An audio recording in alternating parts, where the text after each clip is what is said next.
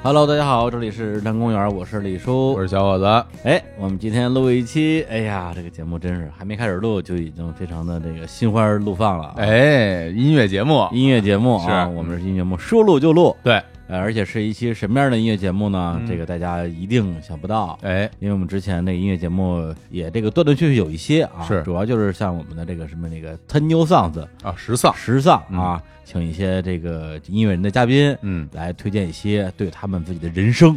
有这种非常深的影响的歌曲。但是这个与其说是音乐节目，不如说是一个这个人生的节目，哎，对，它的主旨不在歌上，在主要是歌讲背讲后，，主要是讲故事。，对，歌背后的这个事件上，而且呢，那个节目它归根结底是让嘉宾推荐歌曲，是，但我们自己也想推荐歌曲，哎这怎么办 啊？哎呀，合着逼急了，我们去微信里边推去了吗？这这每周日啊，哎是哎，二十二点二十二分，我哎们李叔啊会有一个这个推歌的小节目，我们的微信公众号啊，哎，这周是不是该我推了该你了，啊？哎如果你不愿意录，我 来录，这是一 好活儿，这个好活儿是吧？这感觉就是圆了我的 DJ 梦 了，哎，啊是是是，嗯对。但是在这个微信推歌过程之中，我们俩的确也萌生了一些蠢动，啊，觉得这个还不够，嗯哎，就想在节目里边也推一推。嗯，正好就在这时候啊，我那天翻箱倒柜，从我们家的床底下翻出了一盒磁带。哎呃，，当然为什么会翻呢？是因为我们办公室买了一个索尼啊，索尼的录音机这机特别好啊，啊，特别能牛，放磁带，能放 CD，能听收音机，哎然后特别复古，而且样子很漂好亮，看，好看，好看是最重要的。然后买了之后呢，我们就主要是用来听 CD，家里对那些 CD 终于又用上了。哎，对我那种啊，就是一一百多块钱买的各种那种圆盘，是对港版、台版的 CD，哎，嗯就在在办公室听。后来一想说，哎，这个这个小盒不知道干嘛用的，哎 啊就冲着他买的， 假装没见过磁带啊对，。就冲他买的，后来一想，哎，我们家这床底下好像还有还有点磁带呢，嗯，回去翻腾翻腾去，结果果然翻腾出了一盒，反正跟我那些旧书啊，什么的 DVD 啊，对，都在一起啊。嗯那 DVD 我还拍了张照片给小伙伴老 师， DVD 特别好，哎哎，还有一个教学 DVD， 七十二式七。十二式特别牛啊！ 我就说我我我特纳闷，我为什么会买 这个 DVD？，你你当然会买这 个 DVD 了，这这还这有什么难？我跟你说，里边所有东西都不是你的，就那 DVD 也也肯定是你的啊那那个我承认，确实是我买那的，绝对是你确买的，确实不是发布会发，不是发布会发的，什么发回来发那种东西啊？别的别的都是发布会发的。哎呀，呃，然后呢，里边这磁带我翻出来了，翻完之后发现，因为我的那边可能床底下有好几盒不同的磁带，嗯有些什么外国摇滚之类的，嗯这盒呢全是这个华语流行音乐，是，然后呢里边当然有大陆的，有港台的啊，然后我就说，哎，这这不错啊，嗯，感觉挺挺怀旧，挺复古，哎，我就啪拍张照片，发点朋友圈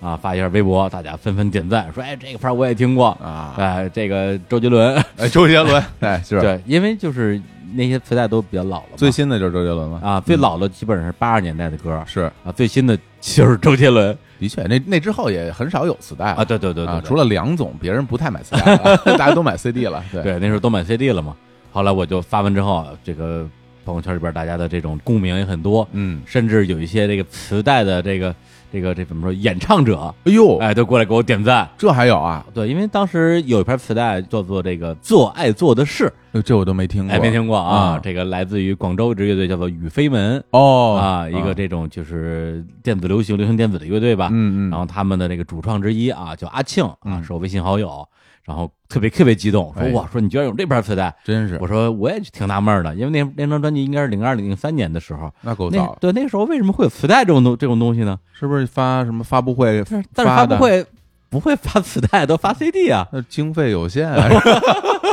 是不是？ 反正就觉得很奇怪，嗯嗯所以就说，比如你问我说，哎，说听过雨分门吗？我说听过呀。嗯你说你你有有有有 CD 吗？我肯定说有。你问我有磁带吗？我说我说磁带肯定没有，那时候谁弄磁带啊？嗯，但是这边磁带确确实实在我手里，我我天，确实有。所以当时我一看，我说哎，这个有意思了。嗯，那这叫什么？有有一个词儿叫这个什么？择日不如撞日，哦，相请不如偶遇，好嘞，是吧？因为咱们要做音乐节目，那你推什么歌呢？你选，那可就浩如烟海了，对，是吧？干脆咱们翻出什么就就录什么，今天这这些磁带就在我们这个录音室的哎桌子上，正现在正摆着呢就。在手边上，对，就这十六盘儿，是哎，给大家推一推。拿着哪个算哪个。哎，没错儿嗯啊！当然，我们稍微分一下类啊，因为本来想一期录完，后来算了算，我们俩可能也有很多的呃往事是呃要分享，嗯所以呢，就是我们分一下这个内地篇和这个台湾篇哦，啊。本来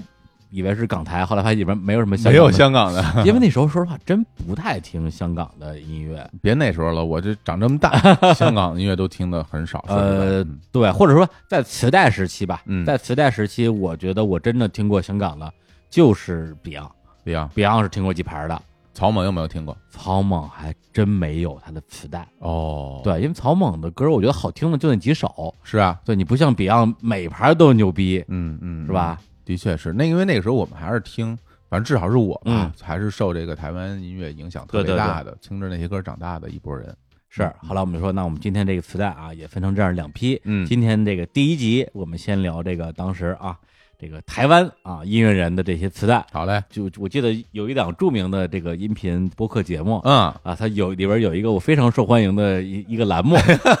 叫做“跟磁带结你婚。看这是抢选题”。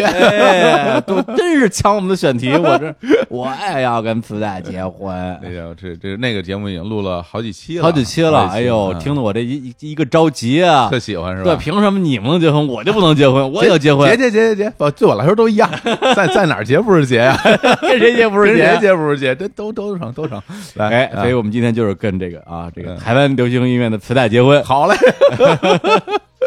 那得轮着说是吧？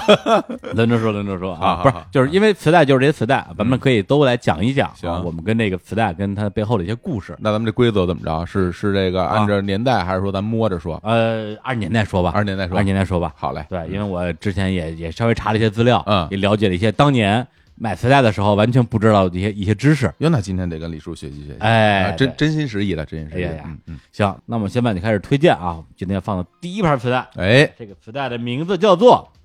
《罗大佑自选集》。哎呦，这个自选集，我说实话我没有啊，啊我你没有我没有这哎盘呀这盘，因为大佑老师，其实在我的这个整个的听歌的人生中吧，嗯，他其实是一个怎么说，算是一个倒装句或者一个倒叙的存在。哎，怎么说？因为我小的时候，呃，之前也在很多节目里说过啊，就是我就说那个我小时候听歌呢是跟着哥哥姐姐听，就是他们有什么磁带呢，我就听什么磁带嗯。那正好他们这些人呢，好像是不太喜欢罗大佑，他们喜欢什么呢？他们就是齐秦，哎，然后那个赵传哎，啊，然后就这些人，王杰。啊，就这些，庸俗，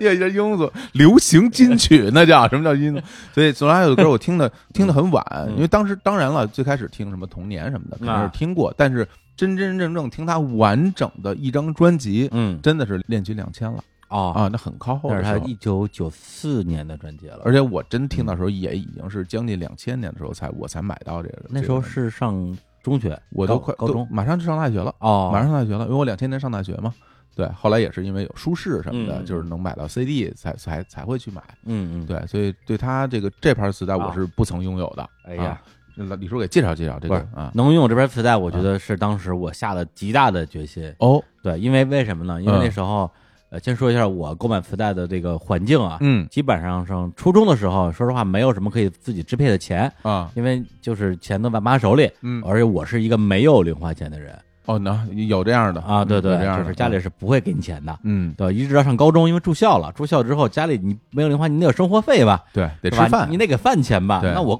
我可以不吃饭啊，哎，是吧？用饭钱买磁带，嗯哎，那个时候就终于有一些哎这个财务支配权了，嗯所以当时因为我我那高中在海淀黄庄嘛，嗯，然后呢，就高中都骑自行车，然后就可以经常骑着自行车，就大概也就估计两三公里，哎，就在这个海淀图书城，哇，你那时候去这么大型的这个啊商超是图书城，不是对图书城，它的好处在于说，它那时候里边大概有估计十加一起得有十几个不同的书店，啊大大小小，啊然后里边有好多好多的这种音像店，也就哦，是等于里边对全是分，就是一家一家的一家一家的，哦这么回事也就是哦这家跟那家的磁带还不一样，哦你还能挑。那你们学校附近没有音像店我们学校附近没有那种就是小的独立的，啊？我印象中还真没有。哦，那时候买磁带的话，要不然就是海图书城，基本上海图书城满足你所有需求了， OK，包括当时从呃我们学校到海图书城中间还有一条斜街，嗯现在已经被拆了，斜街上还有一些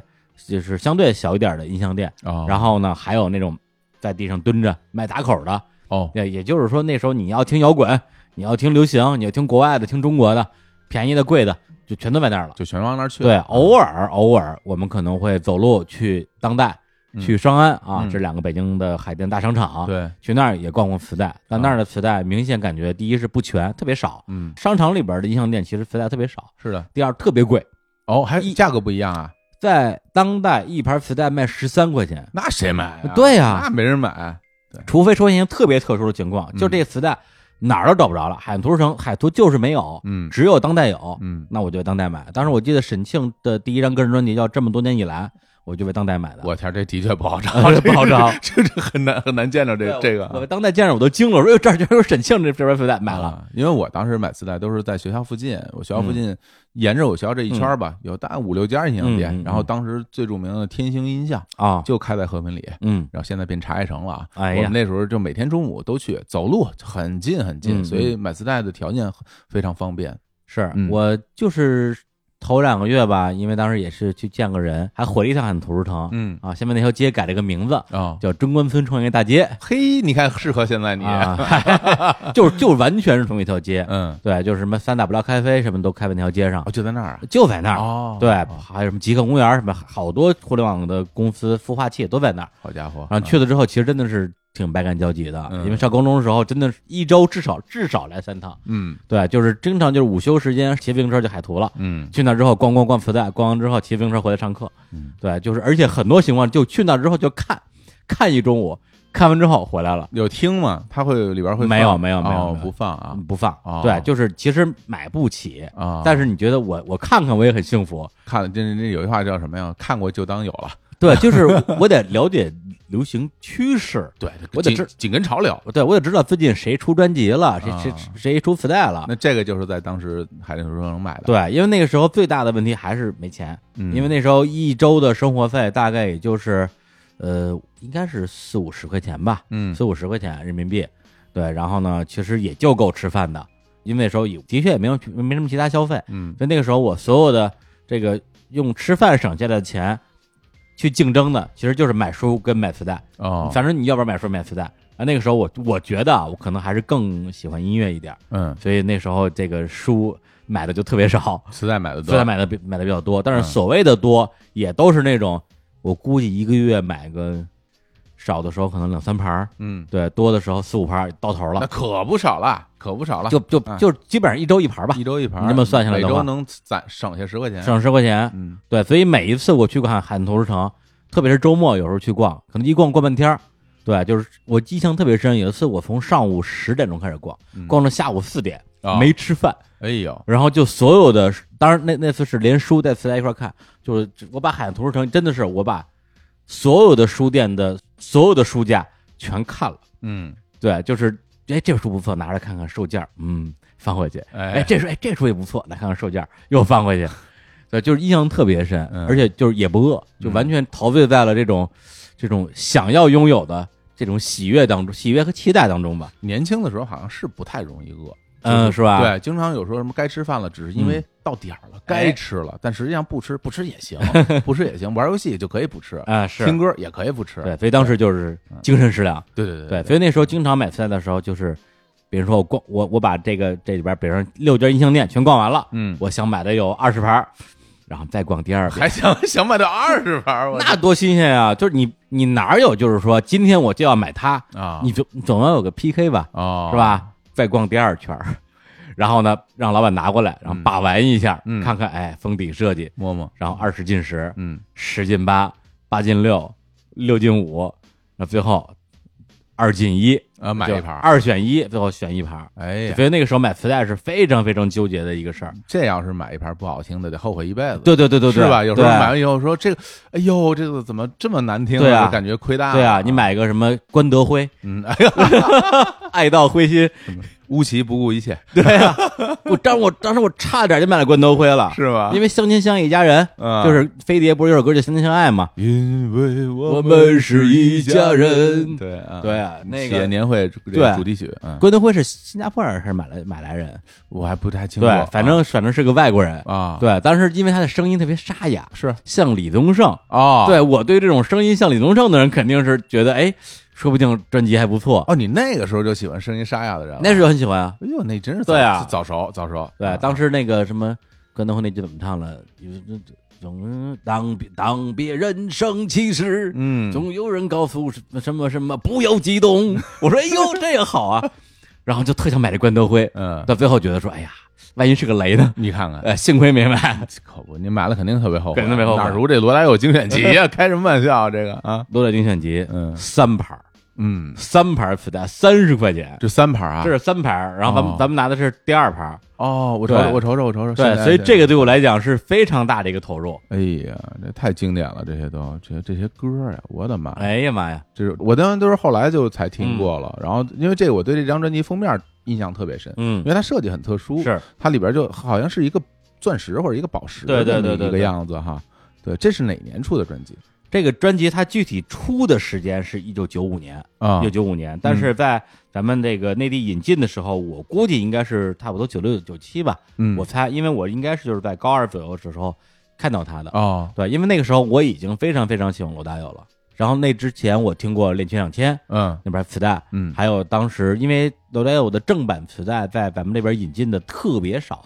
对对，就只有一盘《恋曲两千》，还有一盘其实是他第一张专辑跟第二张专辑的一个拼盘儿嗯啊，但是咱们也算正版引进吧，嗯叫《恋曲一九八零杠一九九零》，哦，哎我见过那但个。里边的歌儿其实都只是他前两张的歌而已。那个时候有特别多的这种情况，就对是那个就我们引进磁带吧，经常就给人奇奇怪怪的改了名字，对，然后改了封面，嗯然后甚至就是两歌儿都改了，甚至两张拼一张，这种情况特别多。是的，嗯对，里边就有像什么童年啊，像蒲公英啊这些歌，对，反正有的好听的，有有的不好听吧。嗯，但是对我来讲，那个时候罗大佑已经是我心目中的一尊大神了，哦，，对，就到处搜罗罗大佑的歌，嗯，，对，对我来讲就是每次，那因为那时候还听电台嘛，嗯在电台里边听，哎呦，这首歌罗大佑了，赶紧录下来。比如说他当时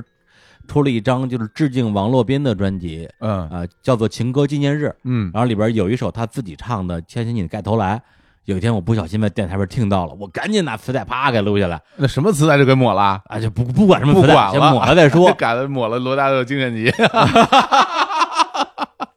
不会不会，然后就反复听，反复听，觉得说，哎呦，他怎么怎么唱的这么好啊？嗯对，所以那个时候实际上我听过罗大佑的歌加在一起应该就不超过三十首，我说就是他自己演唱的歌啊，嗯那因为你买不着，可不少，买不着可不少，对，基本上就是二十首是那两盘磁带里边的，嗯还有十首就是在电台里边一一首一首抠出来的，这别是人铁粉，这就对真天分儿。比如北京音乐台有时候哎，今天这个点歌时间，有人点了一首罗大佑的《闪亮的日子》，我说哎呦，录录录录录录录，饭都不吃了，马上去赶紧录音去，嗯就这种。所以当时一看，哇，罗大佑自选集三盘儿，嗯就就疯了，就觉得说，我天呐，我有生之年可以一下同时拥有三十首啊，将近三十首新歌吧，而且是正版的，正版的，而且还是自选集，你你但是你有这么多钱吗？也就是就就。当我见到这就是这一组磁带的时候，啊已经失去理智了，就就就根本就没有任何纠结，什么就是什么几进几这事呃就儿没有已经没有没有了，啊买、就是兜里只要兜里能掏出来，那就是 有。我天，对，买完之后怎么说？那那再说再说了，啊，当时啪就买了，结果买完之后嗯，颓了，哇，为什么呢？有两个问题啊，啊，这个真的是完全完全出乎我意料，你因为说因为第一嗯正版嘛，对，肯定是正版，因为那时候也有一些盗版啊什么之类的，嗯，我掌握了一百种分辨正版跟盗版的方法，嗯这百分之百正版啊，拿过来之后一看一看那歌片儿里边无数的错别字儿，啊，对，就是我觉得就是他们出版社在引进的时候肯定是不认真，因为它有一个繁转简的过程嘛，嗯对他们肯定是在这里边儿就是可能就是听译了吧，就很多词儿，我觉得很多歌词感觉跟听译的一样，我那也太不特别负责任次了，太不连特校别次校队都没有没有校对。哦。对，，这个就已经让我心里有点堵得慌了，因为嗯这个现在我们拿的这个磁带里边那个歌片遗失了啊歌片遗失了，所以我们现在看不到。嗯对我到现在也是一个对错别字特别特别的受不了的一个人，嗯就当时觉得说，哎呦，怎么这样啊？对，我说那没关系啊，这个这歌词儿错了，咱没关系，咱们咱们听歌，是啊，歌是好歌，而且罗大佑自选集，嗯对，罗大佑，你像他一生之中一百多首创作吧，估计嗯至少、他自己选出来三十多首，那绝对是精品中的精品啊！就一听，怎么这么难听， 颓了，就真的颓了。哎呀，哎这啊个你这回我跟你说以后啊哎就有经验 了，因为因为就是现在我敢倒回去说这个 话，哎，就一般来说，一个歌手如果出谁谁谁精选集，谁谁谁至尊金曲多少首。这个一般都是那种卖的好的嗯，大家喜欢的大嗯大流行歌，但是谁谁自选嗯，这个东西可就没谱了。哎很多歌手一自选以后，他们选出来自己喜欢那些，就不见得是你喜欢的歌了，是，对吧？比如说有的歌啊，可能就是它会有一种就是那种，哎，这歌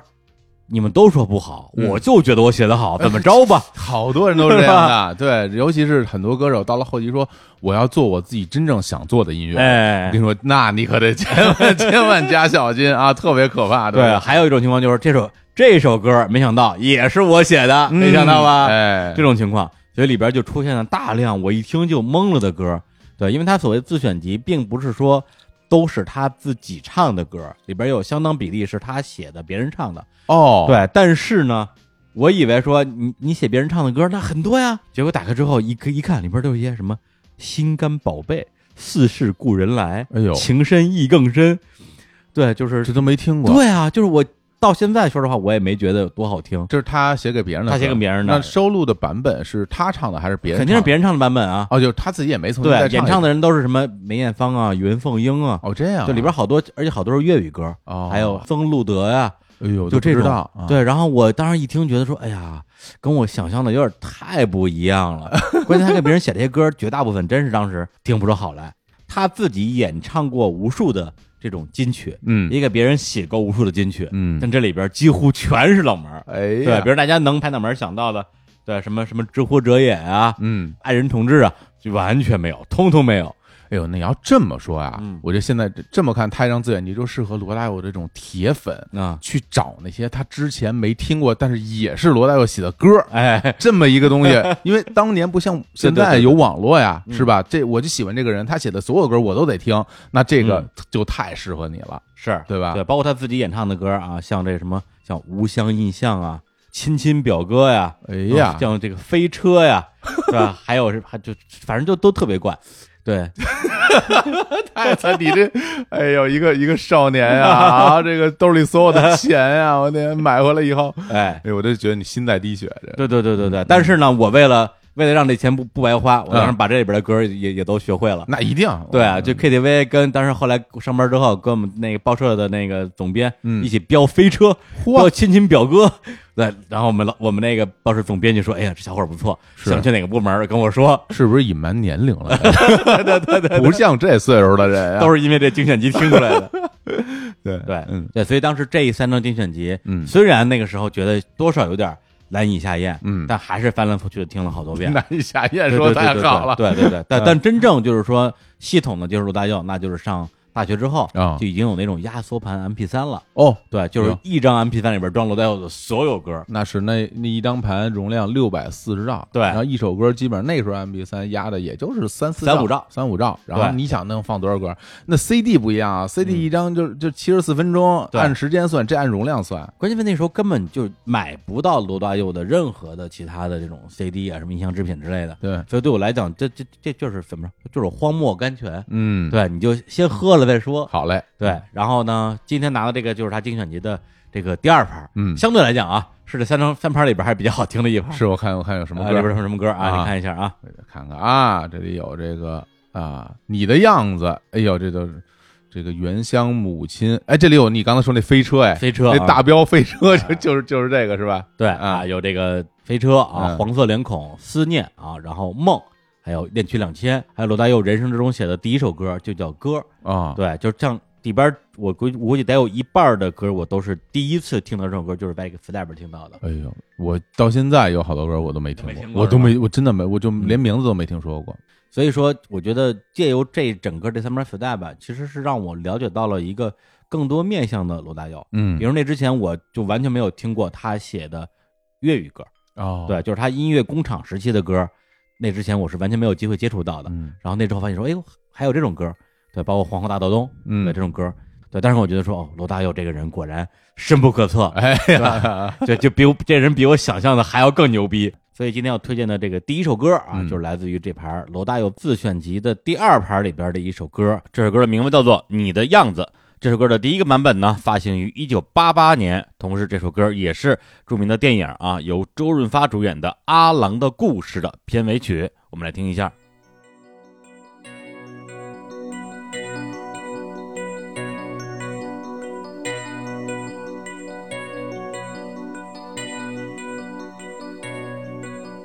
听到传来的谁的声音，像那梦里呜咽中的小河。我看到远去的谁的步伐，遮住告别时哀伤的眼神。不明白你是为何你情愿，让风尘刻画你的样子，就像早已忘情的世界，曾经拥有你的名字，我的声音。那悲歌总会在梦中清醒，诉说一点爱上过的往事。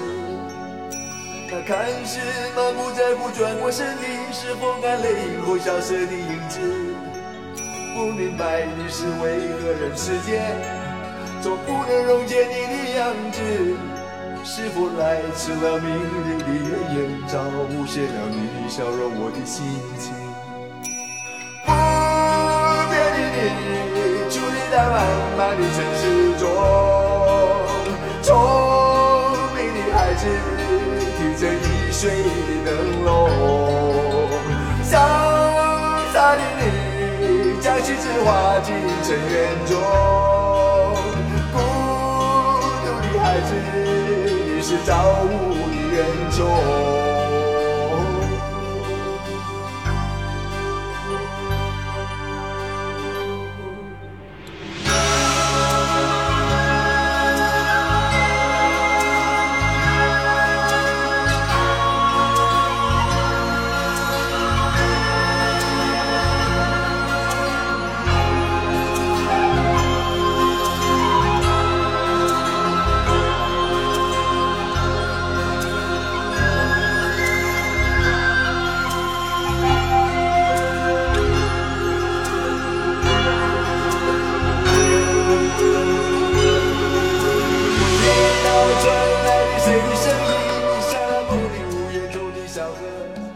听到传来的谁的声音，像那梦里呜咽中的小我听河。到传来的谁的声音，像那梦里无言中的小河；我看到远去的谁的步伐，遮住告别时哀伤的眼神。哎，一首罗大佑的《你的样子》，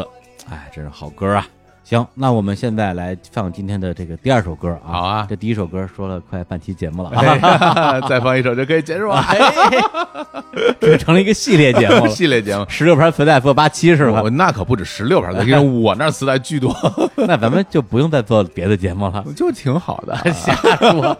好嘞，咱们下一个，哎，下一个嗯啊，下一个呢，其实其实对于我们来讲，就接触到这个艺人，嗯这个音乐人，其实比罗大佑更早，哦就是基本上小学的时候，啊呃我们的同龄人都就都接触到了，啊，叫做郑智化。哎哎呀呀，因为我当年第一次成为歌手，就是因为郑智化，，哎，为什么？因为我小的时候听那个水手，哦，然后我就学会了水手，然后我就会在小学的班里面曾经就公开给大家演唱过这首作品，嗯，然后那个大家那时候小孩儿谁会唱流行歌曲啊？哎，就我这会唱流行歌曲，就成了一名这个小歌手，真的呀，啊！就那个时候就成音乐人了，就是因为这个托了郑智化老师的福， 等于说你入行就是因为唱水手是吧？是唱水手，然后真正的公开演出是水手啊。还真的是，我到高中的时候，班里的那种什么班级什么联欢晚会，我还在唱郑智化呢。啊是吗？对，那时候啊唱的是他的那个什么那个《游戏人间》那时候那些啊，这真的歌曲了。嗯嗯，嗯，对，因为小学的时候，我印象中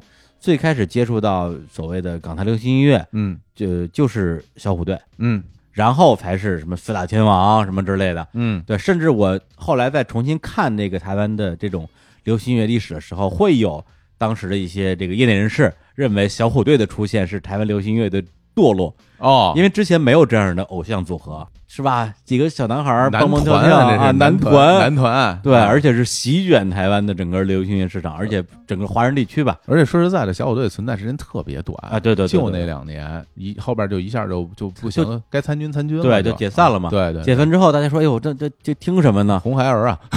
从来是从从来就没火过，我跟你说，不行。嗯正好那时候上初中了，嗯上初中的时候就变得有点叛逆了，哦，中二了，就看谁都不忿儿。哦这时候郑智化出现了。哎呀，郑智化当时那个形象，我觉得真的就是就是给我们初中生听的。其实我最开始我并不知道郑智化的那腿有点不太、啊不太残疾自是如，吧对，我不太清楚，嗯因为那个时候那个《水手》这首歌就是好像在一夜之间就风靡了整整个全国。嗯，然后呢，我就呃很喜欢这歌嘛，然后就出去找嗯，但是你就到了音像店里，这个就是有水手的这个专辑，就是各种各样的版本，然后各种各样的名字，各种各样的封面，都搞不清楚我觉得是这样的，啊。因因为当时水手太火了，太火了，嗯所以呢，如果你引进一盘张志化的磁带，嗯里边没有水手，嗯，大家就不会买这。不可能的。对哎对对我我我买郑智化，我就为了听水手，其他歌其实不不知道是什么的。对对对对啊，也就是说，你无论引进这盘磁带，本来是他的哪一盘，嗯，都得把水手放进必去。须嗯水手，必须水手。对，所以别后来大家我觉得说，就是觉得说，哎，反正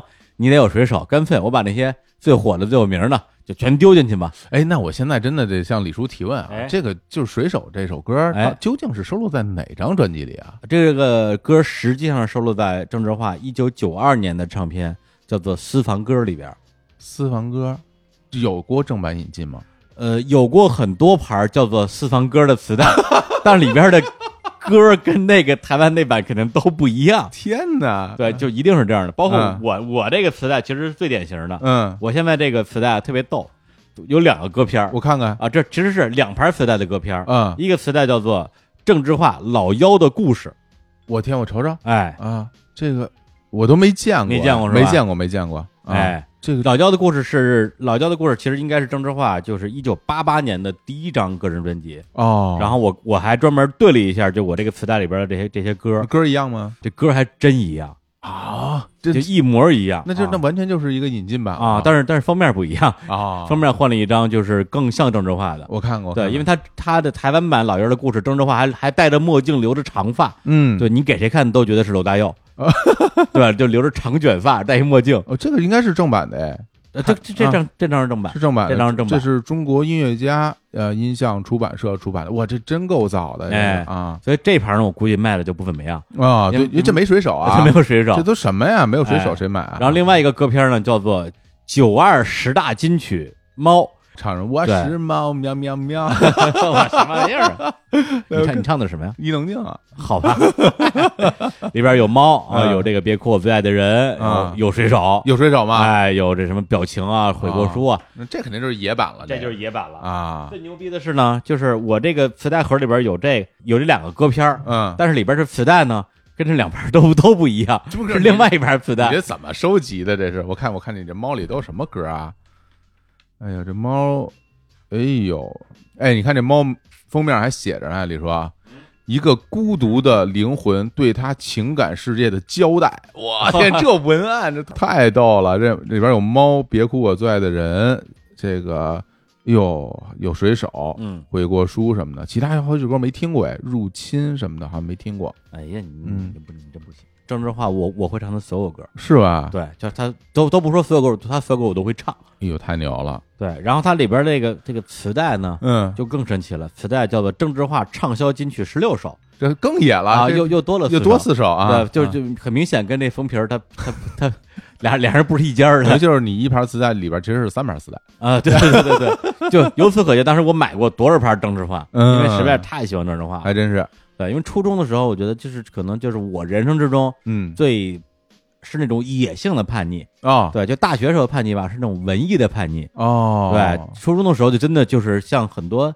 同龄的那种初中小孩一样的，就是特别的粗野。那不就是粗鲁嗯，郑智化年轻时代里唱那形对象对吗对对对啊对故意露开那个纽扣，那解开几个是吧？嗯对，，而且那个时候就是正好赶上我们特别喜欢用一些特别粗鄙的语言改歌词儿的那个年纪。哦，能理能对想象啊，，比如比如《年轻时代》嗯这首歌的歌词，大家可以回忆一下啊，如果嗯听过的话，对，就什么喜欢上人家就死缠着不放，对，那是十二三岁就做的事。哎，那么早，对，他原词是十六七岁嘛， 是啊，对，然后接下来、接下来原词呢是嗯衬衫的纽扣，嗯就故意松开几个，是，露一点胸膛才叫男子汉。嗯，我们唱的时候就变成了，嗯哼的纽扣也故意松开几 个，露一点，露点什么呀 还叫男子 汉。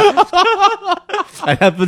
自己帮旁边填词儿吧，这你们这帮没有衬衫的人也只能这么改， 反正都是都是都是不能播的词儿。是是是是，上上初一初二的时候，嗯当时就就觉得郑智化就太帅了。对，挺叛逆的，对，真的一个是我觉得身残志坚是他的一个一个烙印啊嗯，他可能跟《水手》这首歌就是贴得更紧，但他更多的歌给人感觉就是一个特别桀骜不驯的一个浪子。的确啊、我觉得就是对于我而言，就是我到现在我都不觉得郑智化所谓的就是身身残志坚对我有什么对我来说有什么影响。对他如果没有任何残疾，对还是这些就是歌，就是一样的他。一样很牛逼。对我不是因为他自己这个他是小儿麻痹，是不是？对对小儿麻痹啊啊，这个行走不方便才会喜欢他，并不是这样。就是嗯我觉得他给我的这个听歌过程中带来两个第一次，嗯，一个第一次就是会觉得就是。我第一次听到有人在歌词里认怂，哦，就之前其实没有听到过嗯人在歌词里说自己孬种的一啊，对面。孬种，，对，然后他经常在歌里边会想自己什么什么没总是一副然后弱不禁风、对孬种的然后样就是子。嗯又又不争气吧，然后又又对又又，我这样的男人没有对你想象中坚强就。对，然后就就感觉就他会把自己那种特别失落，然后就落寞的一嗯面唱出来。对对这对是对我生命中的第一次。对另外一个，第二个就是他唱的一些乱七八糟的东西，我之前没有在流行歌里听到过。嗯，嗯就是你比如你听什么，我的口袋有三十三块，我嗯这这什么玩意儿？这但对对是对我那个时候就最喜欢听他这些歌。对对对，就比如像多乐天使啊什么三十三块，什么大同世界啊还有什么就包包括后人的麻花辫，我说这啊什么为什么要唱麻花辫？还有那个那个什么，啊我的包袱很重，我的哦肩膀很痛，对，对对对对，我扛着面子流浪在在人群群之中。中，这个我们也改了，嗯，我的很重，哎我行的了嗯行了很痛 行了行了行了行了行了行了行了，哎呀，都吹牛逼的歌词，这都是呃我扛着流浪在人群之中。还扛着你你你有这要点脸，初中生啊，真 的是傻真的是太傻逼了，跟太你说，傻逼了。嗯对对对，所以所以就是因为这样，就就郑智化在我的听歌过程中，他真的是属于一个特别非常特殊的存在。嗯嗯对，然后嗯所以他后边出的那些专辑，我就我就一直都会、嗯都会买，然后他歌我大部分也都会唱。是因为他那个时候他的那种叛逆跟桀骜，跟之前王杰又不一样了。不一样，对，嗯王杰那给人感觉就是一个有点落魄，但是不失优雅的嗯一个浪子。浪子，对，郑智化就真的是喝醉了酒，背上打滚的那种，对是一个孬种， 是一个孬种。对，对我的口袋只有三十三块，这对点钱我实在没脸回来。为为什么只有三十块？赌钱赌输了。 哎呦喂，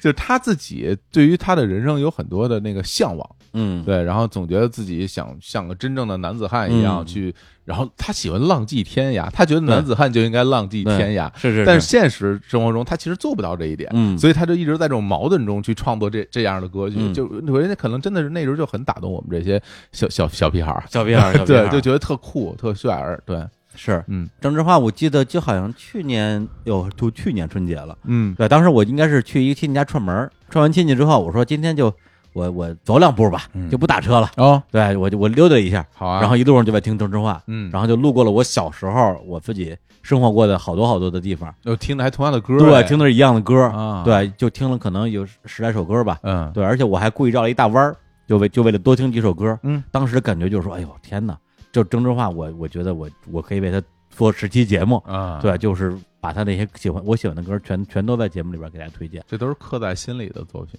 对对所以我还记得之前有一次那个韩松洛嗯来日坛咱们这儿那个做客录节目的时候，嗯，当时推荐过一首郑智化的歌。哦，我当时还提到，我说郑智化是一个我秘而不宣的偶像，嗯因为你上初中的时候喜欢郑智化，觉得我牛逼是吧？我嗯我我总比喜欢林志颖强吧，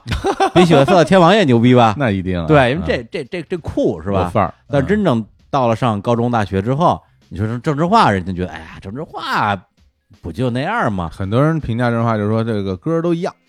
对对对对，旋律很像带着哭腔，带歌着都一哭样。腔，对对，嗯那时候你说喜欢谁，你得说啊大佑哎啊，，这个李宗盛，阿宗嗯嗯，是吧嗯？我张洪亮，嘿，哎对呀，反正就是什么难听说什么，陈 张 对，张洪亮老师的新歌 啊，新歌西特马别好啊，这珠穆朗玛，珠穆朗玛峰太牛了，啊，太牛了！ 用白腰爬上去， 我啪啪啪啪爬上去，特别 牛，堪比男孩子在踢球啊！我跟 你说， 每个人都要去听啊，我超喜欢啊！嗯， 对，所以我基本上我觉得应该是上高中之后，嗯我就不太会跟人提说我喜欢郑智化这个事儿了，好像到那个时候以后，好像大家就也不太提到这，就不太提。他了。对，因为他好像已经就就是怎么说就过气了吧？，对对对对对、嗯对，所以那时候你说，哎，说那个我宁肯跟大家说我喜欢梁咏琪，嗯，我也不愿意说我选郑智化，因为选梁咏琪我这个事儿呢，你我可以很多种解释，哎而因为她好看什啊。么叫宁可喜欢梁国人？青年老师最喜欢梁咏琪，有人什 我么知道都不喜欢答应梁咏？琪，但是就是说， 就是郑智化成了一个在装逼鄙视链里边排在最底层的一个人了。明白？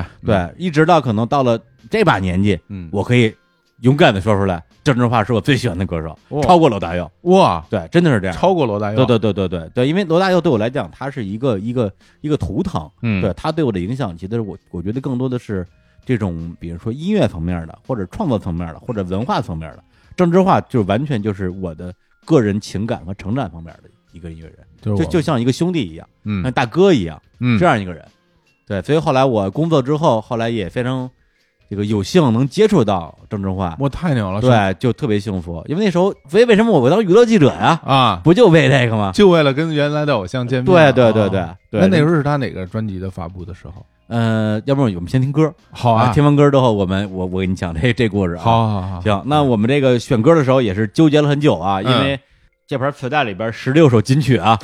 十六首金曲啊，真的是人家说叫十六进去，真的就是进去，真的是十六首金曲，啊绝不骗，不像那什么自选集似的。哎，到到现在里边所有的歌，我能不看歌词儿给你唱，好嗯啊，随便唱，一会儿咱放时候你跟着一起唱。 行啊。好嘞，嗯对，所以呢，这个纠结半天，最后选了一首我觉得相对比较冷门儿，嗯可能很多人没听过，但我们觉得特别能代表郑州话，比较怪，啊，比较浪，比较怂，好啊然，后就很可爱的一首歌。嗯这歌名字叫做《未婚爸爸》。嘿，好歌，哎哎，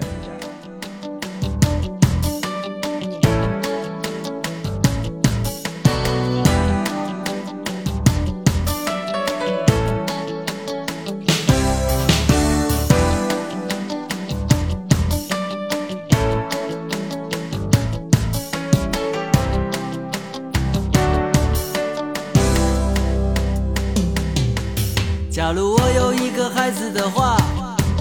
假如你是我那孩子的妈，从此你和孩子两个都是我的牵挂，你可知道我有多么害怕？朋友总会说些祝福的话，这样的祝福究竟是真是假？我是未婚爸爸，你是未婚妈妈，如何把孩子抚养长大？生活的担子我能不能扛下？我用我所有的自由换来一个家。未来的世界有太多的变化，我不愿意孩子将来学会虚假。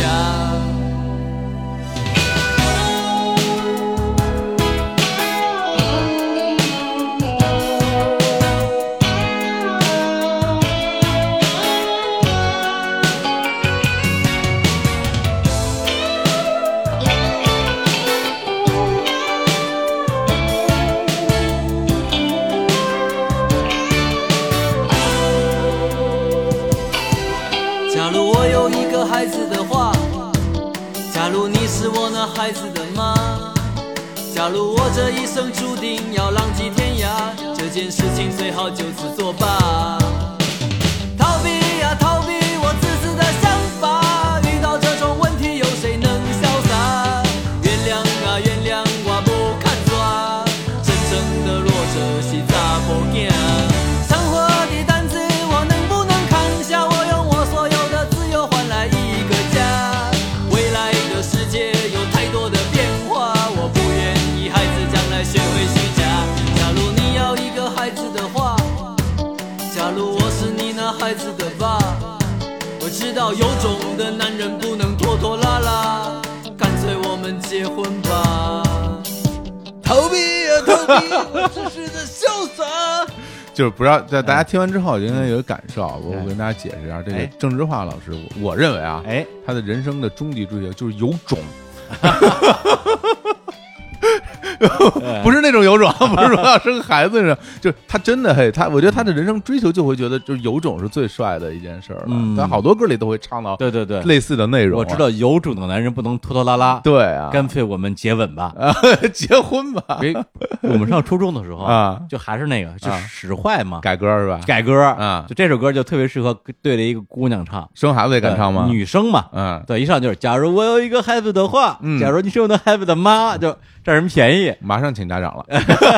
然后就最后一句是，嗯我知道有种的男人不能拖拖拉拉，干脆我们接吻吧。哎呦，耍流氓就是就是就是小屁孩耍流氓，嗯嗯，对，这这这歌当时听，你像那时候我们自己还是小孩呢，是但是听了一首叫《未婚爸爸》的歌，其实是很冲击的，因为我那个时候不知道这个世界上有未婚爸爸这种存在，你知道吧？我这想起来还真是啊，你想想，我们身边同学谁有谁家是没结婚生的孩子呀？还真是不啊可能啊，就算是也不可以告诉你。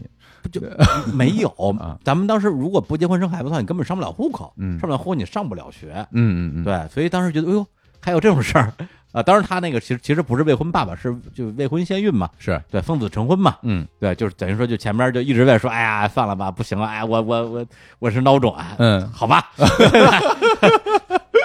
那那那就结婚吧，对，就是特别俏皮的这么一个东西。嗯然后说说跟郑智化的为数不多的一次亲密接触啊，哎呀因为我记得应该是在二零零五年的时候，对，因为那时候我住在柳芳，对，那时候就是郑智化当时有一个计划，就是在北京开演唱会，嗯对，在北京展览馆、北展剧场。啊然后呢，我那时候在这个音乐行业有一个也算是一个前辈吧，叫崔树啊，他也是一个词人、音乐人。崔树老师跟郑智化关系特别好，哦对他，他真的是一个像我一样喜欢郑智化的人。嗯有一个著名的郑智化歌迷论坛，哇我们都是泡那论坛的。哦然后他呢，就是跟郑智化那边就取得了联系，郑智化就跟他有合作。后来崔叔找到我说：“你不也挺喜欢的吗？咱们一块儿弄呗。”然后我就加入这个项目那组不，开心死了就啊，开心死了呀！啊对，开演唱会又又不用花钱了。就是还能近才近距离接触多对对帅对啊对对啊，当时我主要的工作其实还主要就是文案跟宣传。啊那时候我二零零五年，呃，那个时候应该是刚从新京报出来，嗯然后就能接这么一活儿，肯定好啊。老本行对，啊还能赚钱呢。啊对，然后呢，就跟郑智化一起开会，就聊他演唱会唱什么歌啊，哎对呀啊，什么什么之类的。我对，的天所以就为什么我记得我住柳芳，因为他开会那个地儿就离离我当时住的特别近，嗯就走路就能到，啊就在那个静安庄那边。哦然后开完会之后呢，我们当时说一起那个去饭馆吃饭，嗯然后郑智化就就拄着拐嘛，拄着拐，然后其实走的还挺快的，夸哦夸夸夸的就往前往前趟。有种对，嗯然后啊然啊后他那个经纪人就就问他说：“那个你昨天晚上吃的什么呀？”嗯他说昨天晚上吃的泡面，嗯哎，然后就拄着拐，就那种快步如飞的往前走，说嗯一代巨星吃泡面， 我印象特别深，这句话我永远忘不了。哎呦对，依然是一个非常非常洒脱的，哎，他就他身上有一有一股子，就是台湾那种兄弟，就是呃，对对对吧？那种很江湖的那种气，你就听他气质听他那些歌嗯，什么烟斗阿兄什么之类嗯的，嗯嗯完全就是那那种种兄弟啊，兄弟啊混社会的，啊我就是烟斗阿兄， 对，特特别就就他台语歌都会唱，嗯啊我特别特别喜欢郑智化。太牛了，对，所以那个时候就觉得说能接触到这些喜欢的音乐人就特别幸福。罗大佑，我觉得特别遗憾，就是我跟他到今天为止没有机会做深度专访，面对面的面那种对面也只有嗯呃一次，当时他是零二年，我应该是刚刚当记者，我参加的第二个，要不是第三个发布会，在国子监，嗯罗大佑的那个我忘了是《知乎者也》还是《昨日遗书》的那个书的发布会，嗯然后呢，他在台上就说一些自己的童年往事之类的。嗯，我在台底下到到了群访时间，他就说：“哎，有没有人有问题？”后来我才知道，群访的时候，大牌记者都不问问题，哦就就都等着专访呢。是对，啊那当然那时候我也不是大，我也不是大牌记者。嗯我说：“喂，群访怎么为什么没有没有人提问啊？”嗯那我来问，我来问。嘿，我对我准备半天了，我就我就等着问问题呢，就问了一个我当时我所能想出来的最深刻的问题，什么问题我已经忘了。 啊？嗯嗨，反正就想了想了一小时儿，嗯我一定问一个让他觉得说，哎，这这小孩儿懂。嗯，呃然后他果然说，哎，这个问题问得好，大佑老师，哎你要让我说啊，大佑老师，您的舞蹈是在哪里学的？ 嗯，就是 大佑老师那舞都那样了，哦，我想起来 了，啊大概问的就是说，嗯，今天是不是一个还能够继续出现大师的年代？哦，哎呦，问对这高晓松的问题，对我甚至。至我当然我我发现我还举个例子，因为啊嗯之前黄舒骏去我们学校，嗯对，去做过一次那个演讲，黄舒骏就刚出道的时候一直就是跟罗大佑较劲嘛，，就在你大学的时候，对对，我我们就一直说我要超越罗大佑，我要超越罗大佑，歌词越写越长，哎嗯然后在黄荣俊的那个学校的那个见面会，我也提问了，嗯，对，我也说，哎，当时当年你是超级老大佑，你你觉得你觉得怎怎么样？ 就是懂啊，我懂啊。然后黄荣俊当时回答是说，啊，就是这个，呃，我觉得那个年代就是一个这就是一个会生产大师的年代，哦今天这个年代就跟那时候又不一样了，反正就是绕着圈儿说嘛。哎，对，后来我跟罗大佑说，我说黄舒骏说， 现在已经不是常人他说，大佑说，哎，这个问题问的好， 我跟他就就只我跟他只说过这一次话啊。哎这挑事儿，我感觉属于这种啊，对，所以就就是就是这种，非常好，对，非常所好以就是我适合做记者嘛。对对对，我记得一大姐就带着我，她带着我去这发布会，嗯，就是就是管子曰姚氏叫子曰波一 我的，播一的那个，对，她啊说，哎，我觉得你能当个好记者，啊就是就是你有问题，嗯我说我是有问题。哎，这就是当时跟郑智化老师啊的一个亲密接触，是，对，所以郑智化我觉得就是在，呃，我觉得他是伴随了我从小时候啊，一直到青春期，一直到我已经很成年之后，还会经常回去听的一个音乐人，而且听的次数其实有可能真的是超过罗大佑的，嗯对，因为他他我觉得跟我自己的人的关系更近吧。嗯罗大佑很多的歌，我觉得是跟时代的关系，啊对对是对，是这样的，哎呀，郑州话的很多歌原来就是小时候喜欢听的那些歌，说实在的，现在好像还没有那么喜欢了。但是小时候不喜欢的那些歌，嗯现在反而会更喜欢哎了。就比如说当年可能会觉得像什么《未婚爸爸》呀，哦就这些歌觉得挺酷的、挺嗯挺拽的、挺喜欢。但是现在在听呢，有时候会听《别哭，我最爱的人》啊，哦包括后来那个《落泪的戏子》里边，嗯那嗯，那些歌，现在听起来就觉得挺好听的。原来就觉得，哎呀，这张专辑怎么这么软弱啊，就那么软、比如说《落泪细细》里面有首歌叫那个《此生为了美》，嗯，就当时会觉得此，生为对了每次都不对，当时就会觉后悔，得说。郑智化，你怎么能唱 这么这么认输的一首歌？嗯就感觉好像嗯不再是那种谁都不服、谁都不忿的那个《人了。落泪西子》是一张非常不像郑智化的专辑，对吧？然后当时就嗯就会觉得说这不是政治化呀、嗯但是你现在再一想，想想他当时发生的那些事情，嗯好像那个时候是他父亲去世吧，好像是嗯那个阶段，这种整个人也有变化。嗯然后我们现在也长大了，就那时候再一听啊，才知道嗯郑智化的确是不一样的，就是是的跟我当时的理解是不一样的。是，嗯，甚至包括他其实已经算是比较后面的专辑，就嗯是一九九五年的《游戏人啊间》有些人间啊是我特别特别喜欢的专辑，嗯所以所以他其实上对我来讲真的是一个非常特别的音乐人。我也希望未来或有机会啊，专门给郑智化做个十期， 十期做不了，至少做一期吧。哎呦，我还以为是要把他请来呢。哎呀，请来应该其实也没有那么难，我给他准备泡面， 一代巨星，这三个巨星陪你吃泡面呢， 大家一起行吃泡面好 不好？放这准备好了。 就是啊，好，哎我们现在聊我们的今天的下一首歌。哎，这首歌呢，我磁带啊，这磁带可尖儿了啊！这我真的这个真这个没我见过我真的都没见过，我连那个音像店里都没见过这盘磁带啊，因为这时候这可能就没引进过，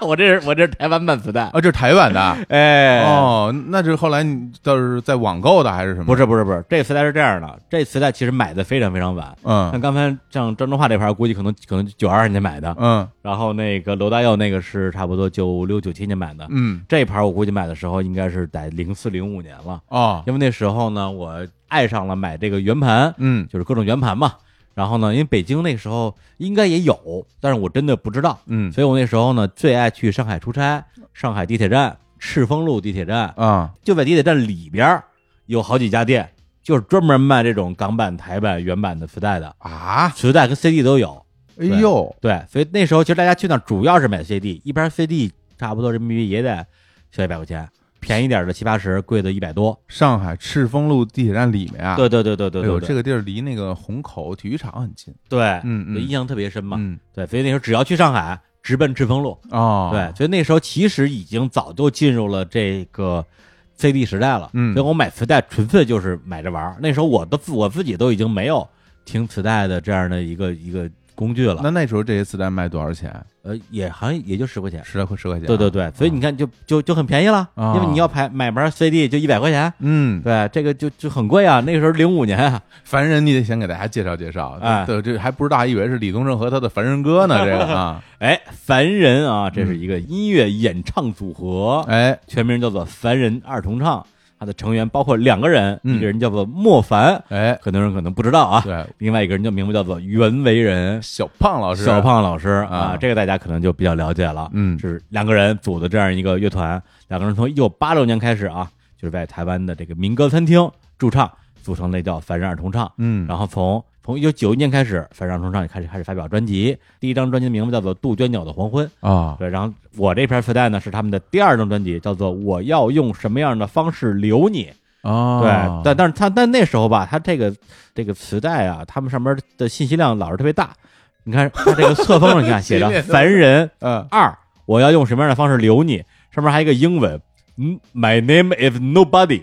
哎啊，呀，就是我谁也不我是，，谁也不是啊 对，我也不知道为什么有这么一个东西。哎呦，对，所以你其实说实话，你要不是上网查，我都不知道这到底哪个是专辑名。说实话，就是我在看到你这些磁带之前，我真的啊，必须承认嗯对，我不知道就是袁惟仁老师啊之前有过这么一个组合，我啊真的呀我我真的不知道哎呀，啊，因为我知道他都是从他就是最初的他的那些创作作品，嗯，因为那个时候他给别人写了好多歌嘛，对然后就看到很多那个词曲作者是袁惟仁，后来袁惟仁自己出了自己的作品的自选集，对的然后他自己弹唱是吧？嗯有各种各样的歌，就大家可能听最多他自己唱什么旋转木马什么的那那些那些作品，呃他给对人写的歌儿比较有名的啊，嗯，征服》《征服梦醒了》是，梦一场》嗯《玄木》，他还给这个陶晶莹写的《离开我》，嗯，还有他给这个赵传写的《勇敢一点》，还有给吴启贤写的《爱情傀儡》，是都是袁惟仁的作品。对，然后 S H E 还向他致敬啊啊，对向学向袁惟仁弹弹吉他什么那种作对品，因为他实际上他们乐团的主要的活跃时间就是一九九一年到一九九五年哦这四年时间。然后呢，他们在九五年的时候，他们他跟莫凡两个人其实就全都转幕后了。哦，对，然后当然袁惟仁他主要是在那个上华唱片啊，这咱们都很熟的唱片公司，哎，但是整个公司的制作部的制作人，嗯然后他手上负责的项目包括动力火车、齐秦、迪克牛仔、熊天平、徐美静、S.H.E，我天，这全都是他当制作人的。嗯只不过制作人的身份比较隐形，因为他毕竟不是词曲编曲嘛，是的，所以很多人可能意识不到这个人的存在。但他实际上那个时候已经是台湾唱片业的一个非常重要的推手了。嗯，然后在那之后，他又写了刚才我说到的那些歌，又以一个词曲作者的身份，又浮出海面，觉得说哇，找袁惟仁能够约到金曲，对，这是歌曲都都能红，都能红。嗯对，然后莫凡在那之后其实也是做了比较短的一段时间的这种音乐制作，也给别人写歌什么之类的。他写过的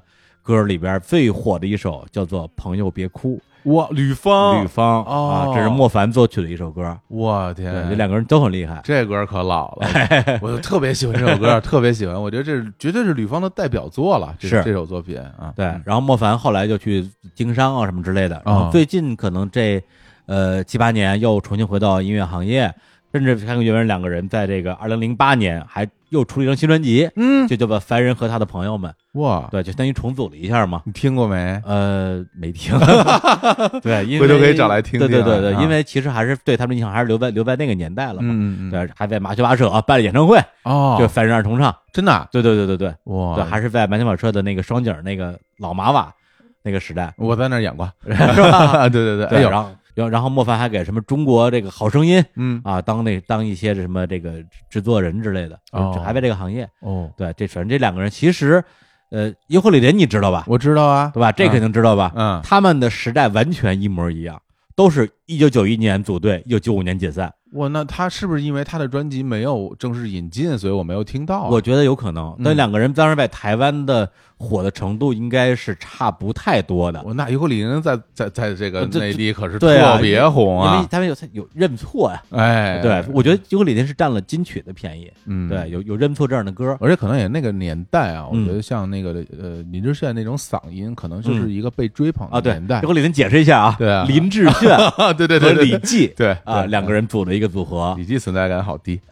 特别逗，因为尤克里里的很多的歌啊，嗯呃都是李记创作的，然后呢，林志炫来唱，然后有一首歌我忘了是什么歌了，嗯反正就是那首歌我印象特别深，就是在 KTV 唱的时候，词曲也不是李记，嗯是他们可能是约的一首歌，哦，然后演唱是林志炫，嗯然后歌里面呢是讲的是男女之间的这种恋情，然后呢，林志炫跟一个女生两个人在这个 MV 里边就各种啊就演戏啊，啊吵架分手什么之类的，有情节，对，啊然后李记旁边站着，一边站着，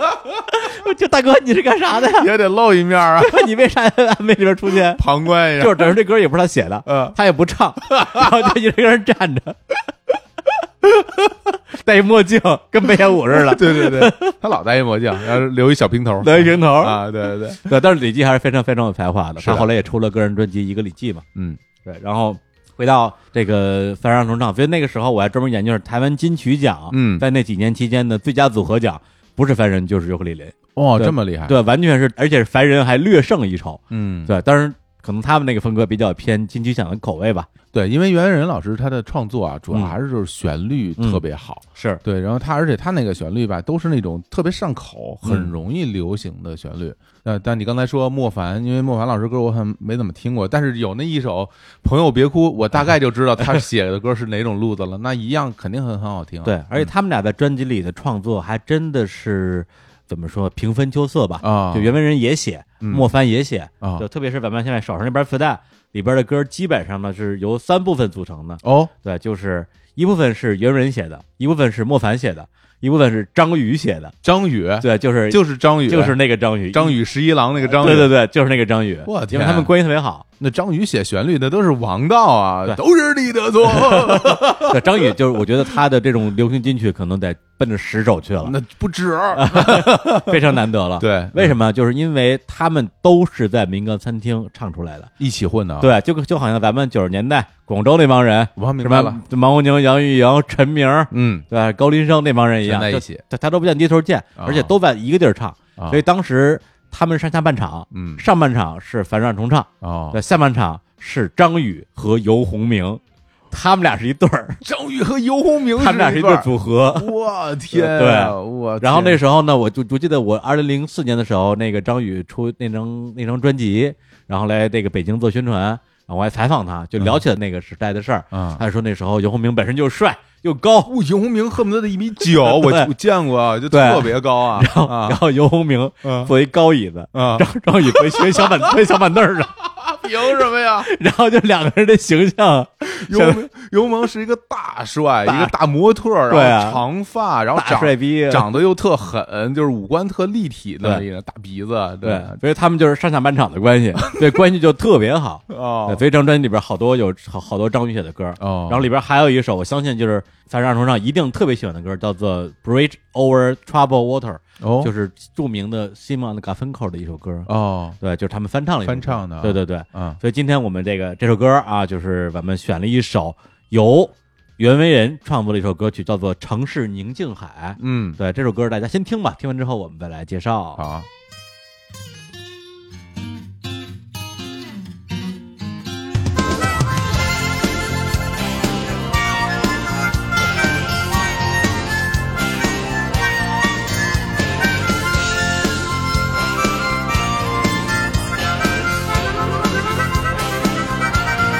这个夏天在充满你的宁静海，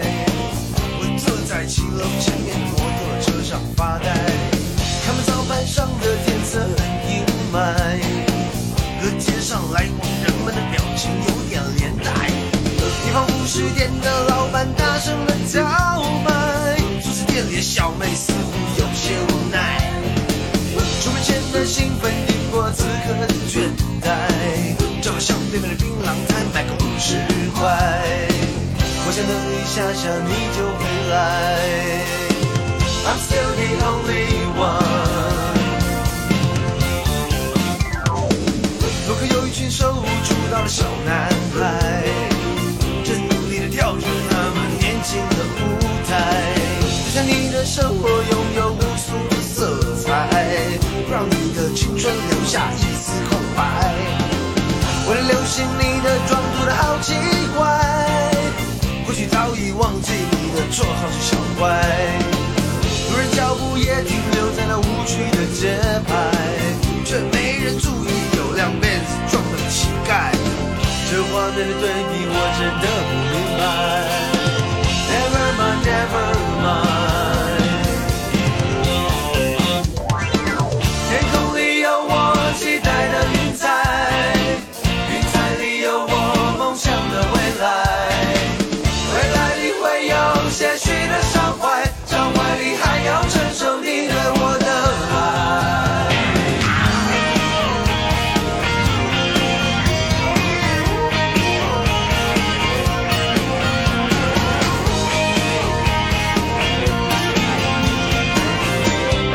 因为我们分手只会在远海，不会让我独坐在这嘈杂的宁静海。手上两张电影票价也在等待，等待我将它揉成纸盘后的释怀。我从开演到散场都同样的心态，爱不来该不该才能轻易的更改，而你的熄灭提醒着我要离开。把手塞进仅剩一百元的口袋。流下的眼泪是你给我的爱。Alone at night。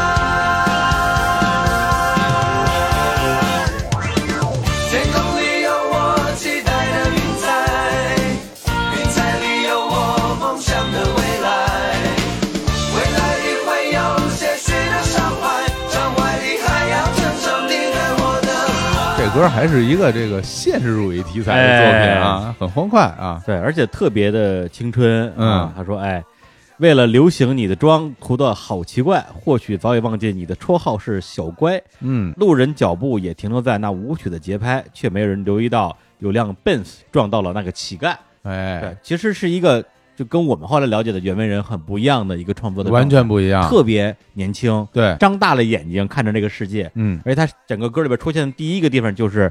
记得相约在西门町的宁静海。哎对，西门町这个地儿我太熟了，我我我，因为我每次去台北都会去西门那边撞到，嗯那边有好多的二手唱片店，对，还有这个西门红楼，还有一个叫做真善美剧院，对我每次都去那儿看电影。还有那个艺人啊，就是街头艺人，哎经常会有唱歌的表演。对，所以就是说，哎，听这首歌的时候，我就想，当时我就说，哎，西门町到底是个什么样啊？嗯，对，因为这三个字儿大家觉得太熟悉了。对，后来见到的时候发现，跟他歌儿写的应该就是一 样的。就是一个很市井、很热闹的一对对个地儿对，啊，特别市井的一个地方。嗯，然后，而且这首歌它本身，我觉得是一个，我觉得是一个年轻人观察世界的这样的一个歌曲。它里边可能甚至没有那么强的一个一个价值判断，没有，对，它更多的就是在描述自己看到的一个世界。对，所以这首歌其实我觉得是非常能代表那个时候凡人他们这个乐队的一种风格的。嗯对，甚至这首歌因为前奏一上来就是各种吹口琴，嗯一出来我就让我想起了陈升有首歌叫做《如风的少年》，啊，对，也是一上来吹口琴，嗯，然后一九五八年联考结束那一天，你骑着摩托车来找我，你看人家那时代，啊 对，感觉就来了。对，所以这就是当年属于这个凡人二重唱的这样一个时代，嗯这样的一首歌。是，哎，但是那个关于他们的近况呢，刚才也提了一下，莫凡老师现在又重新回到了音乐行业。嗯，呃，袁惟仁其实是应该是呃比较资深一点的乐迷都会比较熟悉的一个形象，呃而且也会经常会参加一些这种，比如说呃歌唱类的音乐节目，跟他对当个当当个评委啊之类的。尤其是这几年还挺多的，对，嗯但是呢，就是在二零一八年，就是去年的这个十月十七号，哦我记得当时是谁呀、好像是我忘了你发给我，还是我发给你了，我发给你，是吧？嗯说说，哎，快看，小鹏老师，小鹏老师这个这昏迷了。对，我一看说，哎呦，在上海的时候，而且就是在录制一个节目的时候，不小心摔了一跤，嗯，头部受伤引发脑溢血，直接送医院了，等于是就昏迷了很长很长时间。嗯，对，但后来就送回台北了嘛。嗯，那个事情当时报道出来之后，我心里真的就是咯噔一下，因为他实际上年纪也不是特别大，他一九六八年的，嗯，就相当于就谁也不知道就是会怎么样，有点生死未卜的感觉。对，而且在音乐圈里这种事儿挺多的，嗯，你想想看，就比如当然那个黄家驹咱们就不说了啊，嗯嗯齐秦的那演唱会上舞台上，就是大家很多摔一下，可能就是嗯就是北京演唱会，就摔他下的去，鼓手对吧，啊，就是就是在演唱会上摔下舞台，当场就摔死当了。场就摔死了，大家谁也没有想到这些事儿，所以对对当时对他这个事儿的时候，我们还挺担心的，因嗯，为就也怕有点什么不测啊什么的。对对啊，那包括就是今年四月份儿，嗯因为当时那谁那个李晨，一晨啊给我发微信，啊给我发了一张截图，嗯就是微博的一个截图吧，说真的假的？我我我说什么东西啊？一看就是台湾的一个艺人叫阿怪，啊！怪对，就这之前给张惠妹写过什么牵手、是三天三夜什么之类嗯的，说我们的音乐总监死了。我说啊，啊，我真的假的？嗯然后我一看，我上网一搜，确实去世了。哦对，就是也是那种，而且就在北京，就在北京，他的那个就是心脏什么的也是突然出出问题，哦然后就是去世的时候就年仅四十四岁吧。哦，对他当时正好给李晨拍了一个戏，嗯在那个电视剧做原创配乐，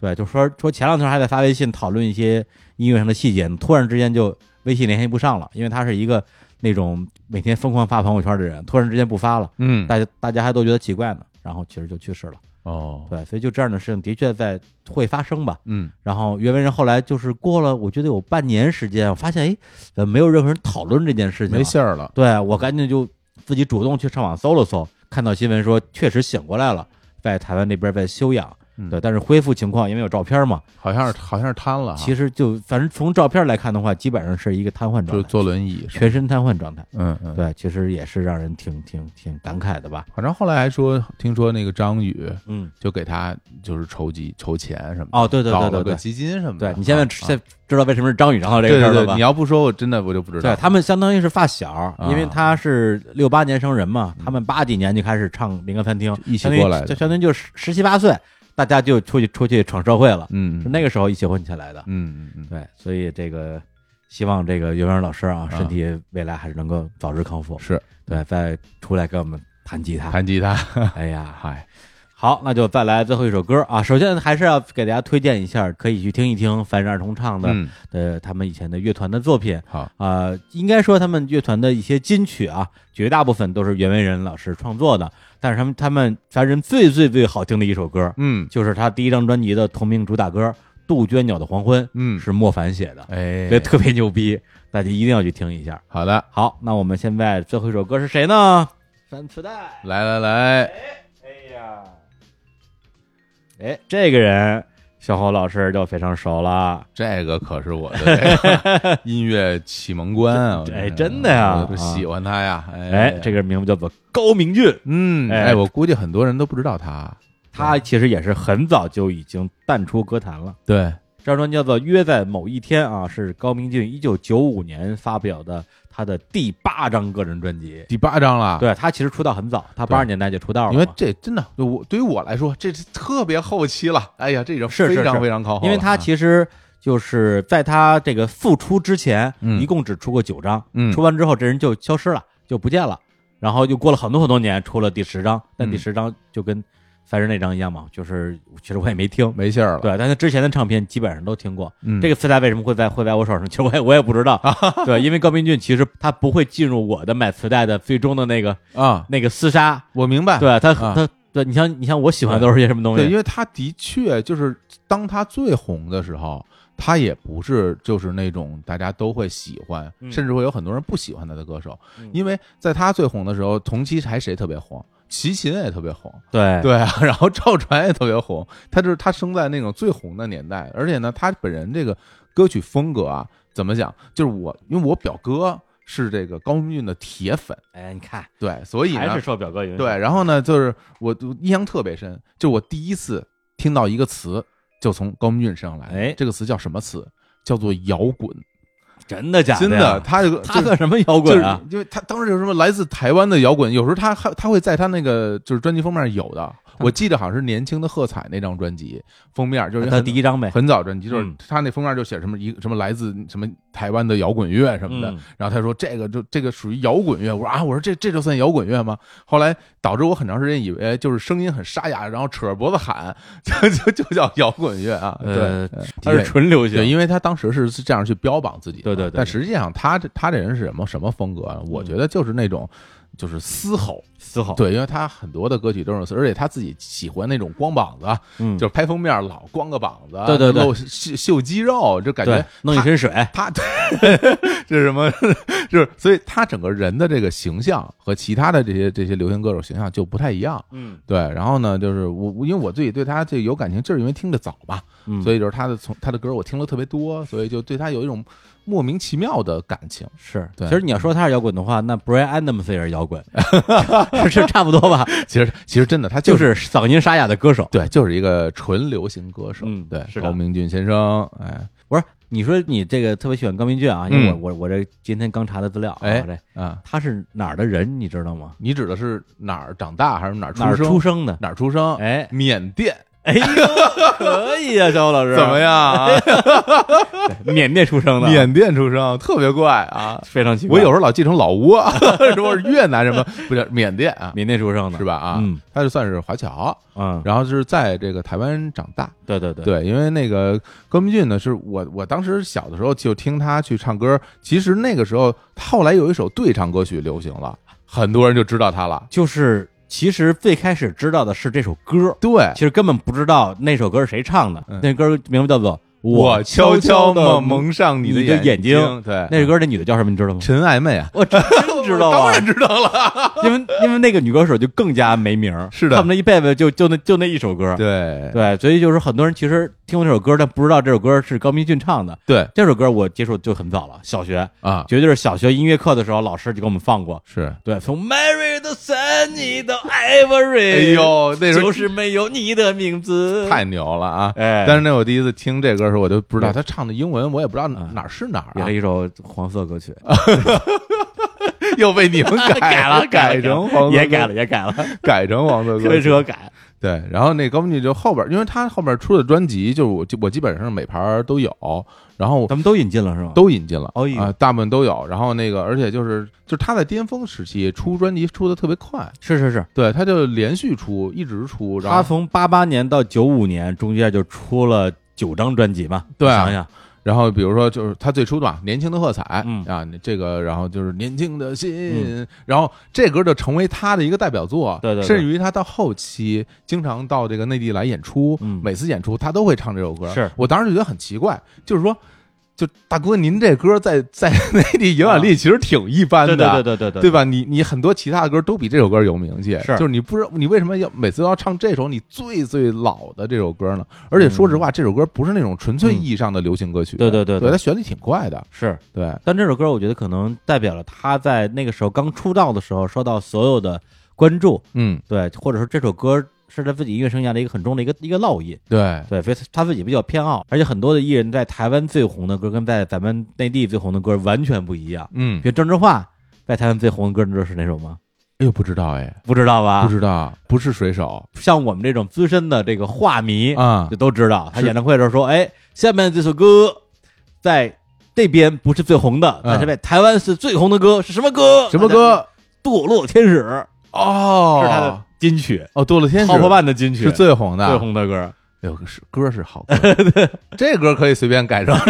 流流氓歌曲了吧，这歌本来就是流氓歌曲， 这歌本来就啊这是歌流氓不用改啊，他好多歌什么蕾丝花边。”嗯 对对我亲吻你的蕾丝花边，我这不用改了，这改完之后也就这样了。哎呦，真是说说回来高明说说俊，高明俊啊说回高明俊啊，我觉得就是因为这个，就是他这个《年轻喝彩》这一张，我说实话，我自己真的不是那么喜欢，哎但是里我从里面认识了两个著名的音乐人，嗯就是小轩、谭健陈建常，对，然后这两个人其实是这个夫妻档啊。对然后然后也是作为这个算是高明俊的，我觉得算是贵人吧，对出道恩师，对一直带着他各就是好多张专辑，给他写了好多歌对，，因为这个夫妻档是台湾非常重要的一个时代的这种音乐创作人，对就跟他们合作过的音乐人上到邓丽君，嗯，到后面的蔡琴、费玉清、费翔、刘文正对，这一条线下来的。然后高文俊最早期的一些个，比如什么《假如当年留在你身边》什么的，全是他们写的。嗯对，留在你身身边边，我不怕风和雨，不怕世之事变。变，特别那特个别好哎嗯对，然后到这张我并不喜欢，但他后来的专辑我就一张比一张喜欢。就比如说我独自在风雨中哎，啊，然后这个今夜让我梦中有你，嗯，然后透过你的双眼，我过你的真的透过你双眼这张专辑，我当时买的时候我都疯了，啊就是我感觉他像一个就是一个一个战争的，就是因为因为他自己把自己光着个膀子，身对对上对抹了对对油彩，满脸水，在一个原始森林里边的那么那么那么一个一股子劲儿啊，是是是而且他当时把自己练得特别壮，嗯就是胸肌就感觉特别发达，然后里边什么透过你的双眼，我的心只有你能伤，假如当年留在你身旁，然后那些歌全是就嘶吼，一个嗯就是怎么老爷们 儿，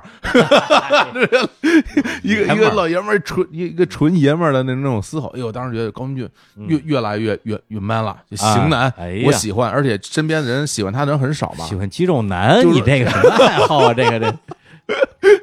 然后就当时就觉得我喜欢高明俊真的是一种与众不同的嗯偏好，是是反而会推动我更喜欢他，他其实实际上算是一个不那么流行的流行歌手。对。对，就是嗯我今天搜了那么多的音乐人，他是唯一一个没有维基百科的音乐人，哦， 是就吗？ 真的不火。哎呦喂！然后到后来，当时出道这个《约在某一天》嗯这几张专，包括后边的《话说从头》嗯，他那个时候的形象就变得有点都市都对市男人。对，都是男人，对就穿的衣服都跟七匹狼似的。对对， 我想说也是。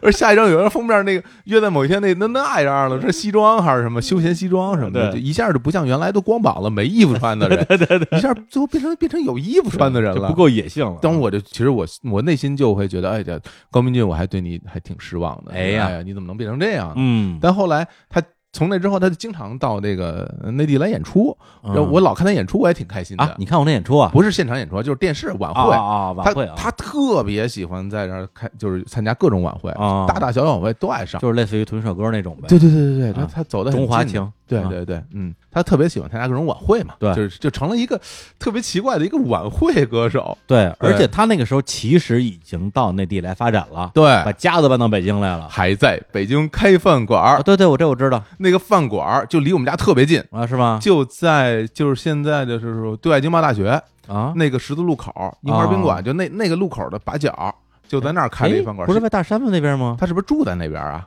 哦，我想起来了，啊那那他应该住那边是吧对因为我跟吃过一次饭，哦 对，对应该就是大山那边吃的 我。连跟高明君吃过饭，我都没跟高明吃过饭因为那时候当记者，就每天的工作不就是跟大家吃吃吃喝喝吗？啊，对，然后跟他吃饭，我就说高明俊，嗯，行吧， 德行吧！ 吃吃也行吧。我靠，我当时为了 见他，我去他那饭馆吃了好几次饭，我都没见着他。呃对他其实真的，就我后来为什么对他的那啊个出身记得那么清楚，嗯因为他开的那个饭馆就是一个东南亚菜，嗯，就是他在里边做了好多东南亚菜，就什么我记得印象特别深，有一个那个活虾，嗯，活虾刺身，然后撒了很多那个东南亚调料那种酸酸辣辣的那个东西，哎，有那么一道菜，反正他做的全是那种那种那是种，那他嗯种是菜人，家缅甸出生的嘛，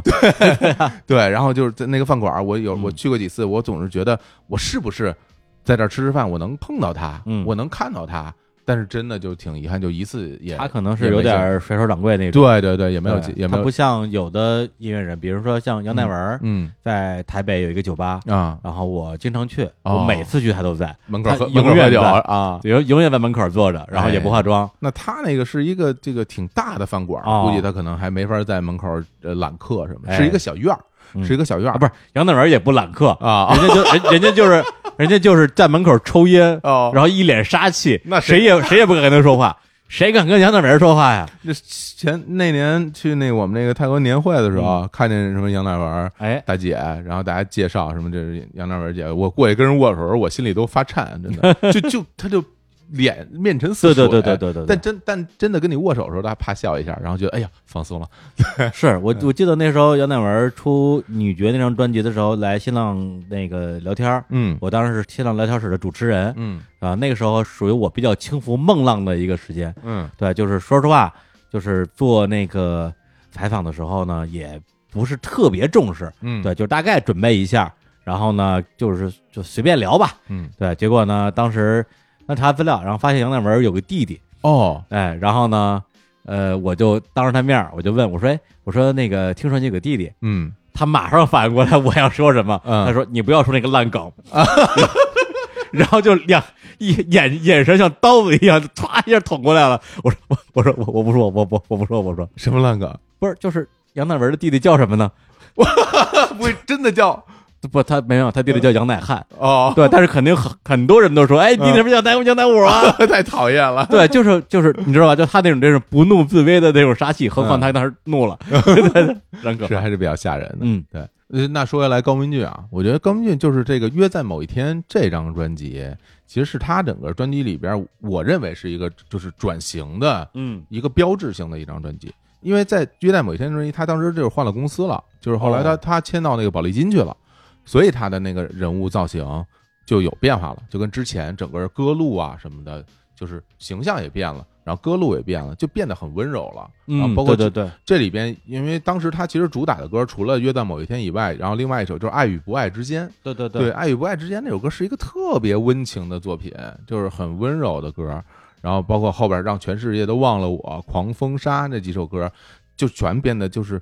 就全变得就变成了就很流行，然后特别温存的那些作品。那你肯定，不喜欢了呗？我当时其实是有点不喜欢的。嗯，但是这张专辑对于我来说，其实有一个比较特别的意义吧，嗯因为我那时候就是像咱们之前咱们俩聊夏天那期节目里嗯说，嗯嗯就是我每每天过了暑假，我都会回到我的那个亲戚家，回到我的爷爷奶奶家。嗯嗯然后呢，呃，我印象很深，当时那个我姑妈家和我奶家住住得很近，然后他们家呢就是经常爱买一些新鲜玩意儿，对就是一开始买那种特别大的那种大录音机，巨大的双卡录音机，嗯，然后还买那种就是卡拉 OK，就是录像带的卡拉 OK，我们就在家里唱卡拉 OK 啊，家里里唱，在家里唱，然后就是因为它那个录像带，就录像机里边有两个那个麦克风的插孔。啊哦，就可以把那麦克风插进去，然后买的那个录像带呢，都是那种可以直接就是它不是箫声啊嗯，它就只有伴奏，没有没有唱，啊，里边就没有没有原因因为当年它就是录像带，它是嗯啊，对，对对对它，是什么他声，他不支持那它个是么什么声啊就是什么声嘛对对对对对吧？然后它里边其实是没有那个唱的，它就纯是伴奏。所以我记得那哎呦那个那几个夏天，感觉就是家里人一家人每每天吃完饭之后，经常就把那个卡拉 OK 打开了，嗯然后大家就跟着卡拉 OK 一起一起唱歌，我印象特别深，唱什么明明白白我的心啊，渴望一份真感情对，啊，然后什么什么感受啊，嗯反正那都是些啊滚，成龙啊，就是滚石上面眼那，看着你对消失尽头，但是里边就是有对高明俊的《我悄悄的蒙上你的眼睛对》，就这首歌，我那时候就跟我姐姐，我们俩就是对唱，哎跟呦，我姐啊，我们俩一起经常一起对唱这些歌，而且那个大录音机里边呢，我我们我跟我表哥就全基本上每天放的都是高明俊，哦就永远在放高明俊的歌，嗯，所以以我一想起高明俊的歌，想起就是在他们家，嗯在他们家的院子里，大家一起吃饭，然后在院子里打乒乓球，然后一起嗯跟我姑父什么一起玩就儿。是你所有的回忆都是伴着高明俊的歌声，真的，真的一起，的真的是可以这么讲。就是我的从小学到中学的夏天的回忆，都是有高明俊的歌声在边上哦飘荡着，经常是一家人在那儿吃饭，然后里边里边就开始嗯嗯约在某 一天，就在某个时间， 就就就就唱急了。嗯这唱急了，嗯、但是就是人这人生嘛，它总总是有有有完结的那一天，嗯就是就前些年就是我姑父去世了，然后那个、哦哦，对，我有印象，当时对你跟我说这我事儿跟你来着，说了，前天我姑父去世了，然后其实那个时候他们家已经不在那儿住了，不在那个老房子住了，然后已经搬到其他的地方去了，但是老房子还在，哦但是就在我姑父去世的那段时间吧。就是他自己其实是住在那个老屋里的，啊，就以前你们小你小时候那个，哦对对，他自己是住在住在老屋里的，住在老屋里的。后来，嗯，我当我接到消息的时候，肯定就已经是病危了，就是嗯人已嗯经就快不行了。然后我就赶紧就赶回去，跟着一家人赶回到他们原来这个这个这个院子，就是院子其实跟原来都一样嘛，房子跟原来也都一样，但是嗯人人就不一样了，人就嗯不一样了。我过去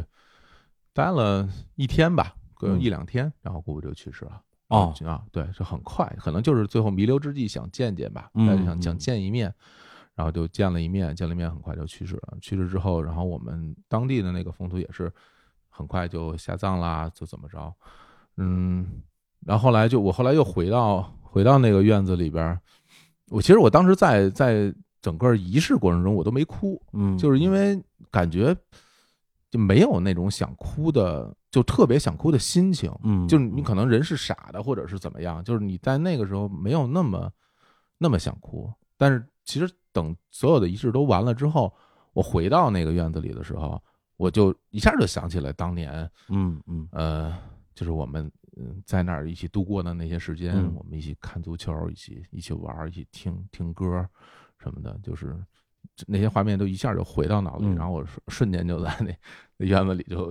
就哭的不行，然后在那儿，嗯后来直到我表哥说走吧走吧，嗯，说嗯这个嗯这是反正就已经这样了，事情就到到这一步了，所以，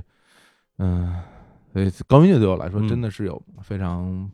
非常特殊的意义吧。对对哎对对嗯，嗯，因为有的音乐，我觉得是因为它本身真的是嗯创作，嗯非常非常的厉害，嗯然后它既影响了时代，也影响了我们。嗯有的歌它真的就是非常私人的回忆，是对是它嗯伴随了我们自己的一个个人的成长轨迹。嗯它可能呃最后啊，如果是在这个音乐流行音乐史上，可能嗯没有那么高的地位，嗯但是在自己心里的地位就是独一无二的。是对，所以就是其实，在那之后有有好好几年，我都不太敢听，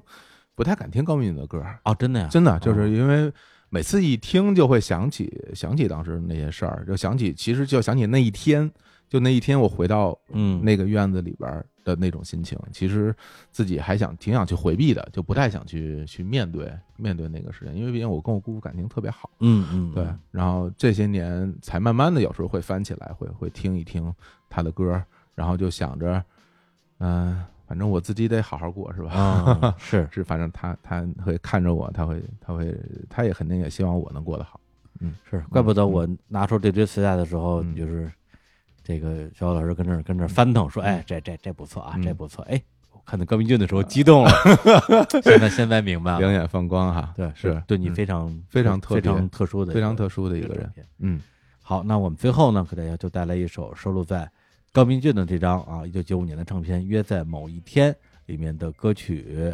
然后我们俩其实最喜欢的都是同一首歌，是，这还挺难得的。对而且我刚才我在找他这个这个歌词儿特别牛逼，嗯，就是别的这个磁带啊，歌片儿歌片儿嘛，就一张嘛嗯一，张长的啊，对可以拉开的、折叠的，对，这歌片儿是扑克牌那种一张一张的，一张一张的小卡片儿，嗯一个卡片儿上差不多有一首歌或者两首歌的歌词儿。这是哪哪个发行商出的？这你是看看什么写的时代派哎，啊，好怪这个。特别 怪。然后就一边是歌词，一边是他的这种大照片儿、对，帅照。啊谁要啊看他的？，对这这七匹狼我啊这只有我这只有我去愿意欣赏他的那些非常奇怪的，就是硬对就硬，穿着个棉袄，就是你看他，你看他，一就是他虽然在宝丽金想走那种时尚的那种就比较潮流的嗯路线，但是他这人整个那样儿啊，他不适合。他真的就是，我真的只是说啊，因为我跟他关系好 啊，就是因为因为我跟他很熟，就是他真的土气，对他真的长得土气，他就应该回到缅甸的丛林里边儿。 他一张专辑叫《丛林男 孩》，透过你的双眼，对，包括他第一张年轻喝彩时候穿的那个翻毛的那个哎那个大衣，一看就是就是就很很乡土的一个一哥们对儿啊，对，对，然后我刚我刚才就想找那首歌的那张卡片，嗯，发现没哦，有，没有啊，为什么？啊就只缺这一张。就缺这一当然张，我喜欢，哎啊呀当时肯定我把这张给抽出来，然后然后自己拿着跟那儿去念叨去了。收，哎结果呦，啊，结果忘了放回来了。你看看，，对，就只缺这张歌词卡片，嗯但是卡片没了，歌儿在。哥仔我，们现在就拿我们这盘磁带啊，嗯就是把我们录音机接到我们这个调音台上，嗯有大家听到的这个声音，不是从什么某云音乐啊、某嗯 Q 音乐啊、太好了，某米音乐，就是这盘磁带里边传出来的声音。太好了，哎嗯，那这首歌的名字叫做《误了点的幸福列车》，作词姚若龙，作曲陈晓霞。天 黑的月台开始起风，我坐在我的行李上头，身边的人来了又走，我的车还在远方曲折。想去的地方叫做幸福，每个人都说那里不错。孤单的愁已经尝够，想换换别的生活方式。那这首歌呢，我应该是在二零一六年的时候在大内推过一次。现在呢，在这个网易云的评论区看他的这个评论，基本上也都是那个时候啊，从节目导流过来的。现在在重听这首歌呢，啊，也是别有一番滋味在心头。那就在这首歌里边来结束这期的节目，我们下期回来跟大家继续来推歌，好，跟大家说再见，拜拜。身边的人来了又走，我的车还在远方曲折，想去的地方叫做幸福，每个人都说哪里不错。孤单的愁已经尝够，想换换别的生活方式。可是误了点的幸福列车，摇摇晃晃在某处慢慢走。午夜的风越来越寒冬，我不确定自己还能等多久。哦，无了点的幸福列车，知不知道还有我这个乘客？等待的心越来越沉重，今夜的孤独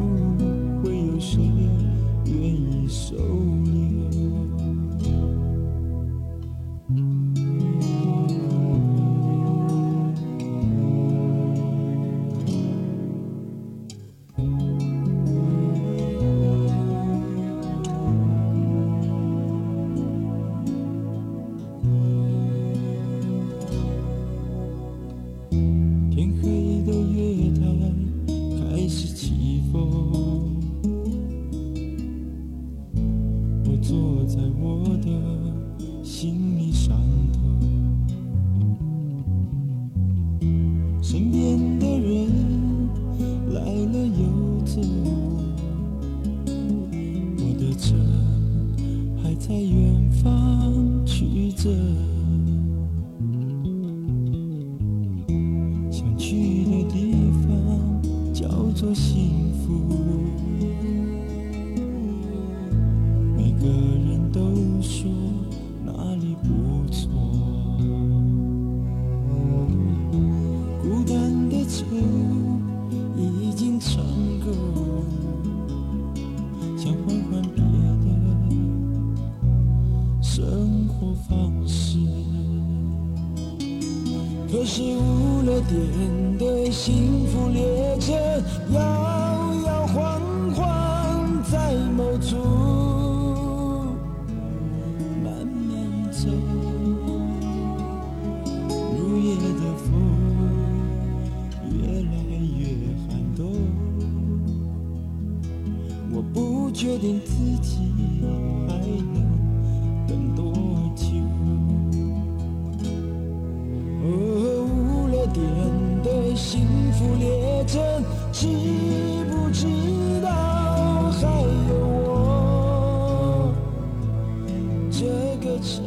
客？等待的心越来越沉重，今夜的孤独。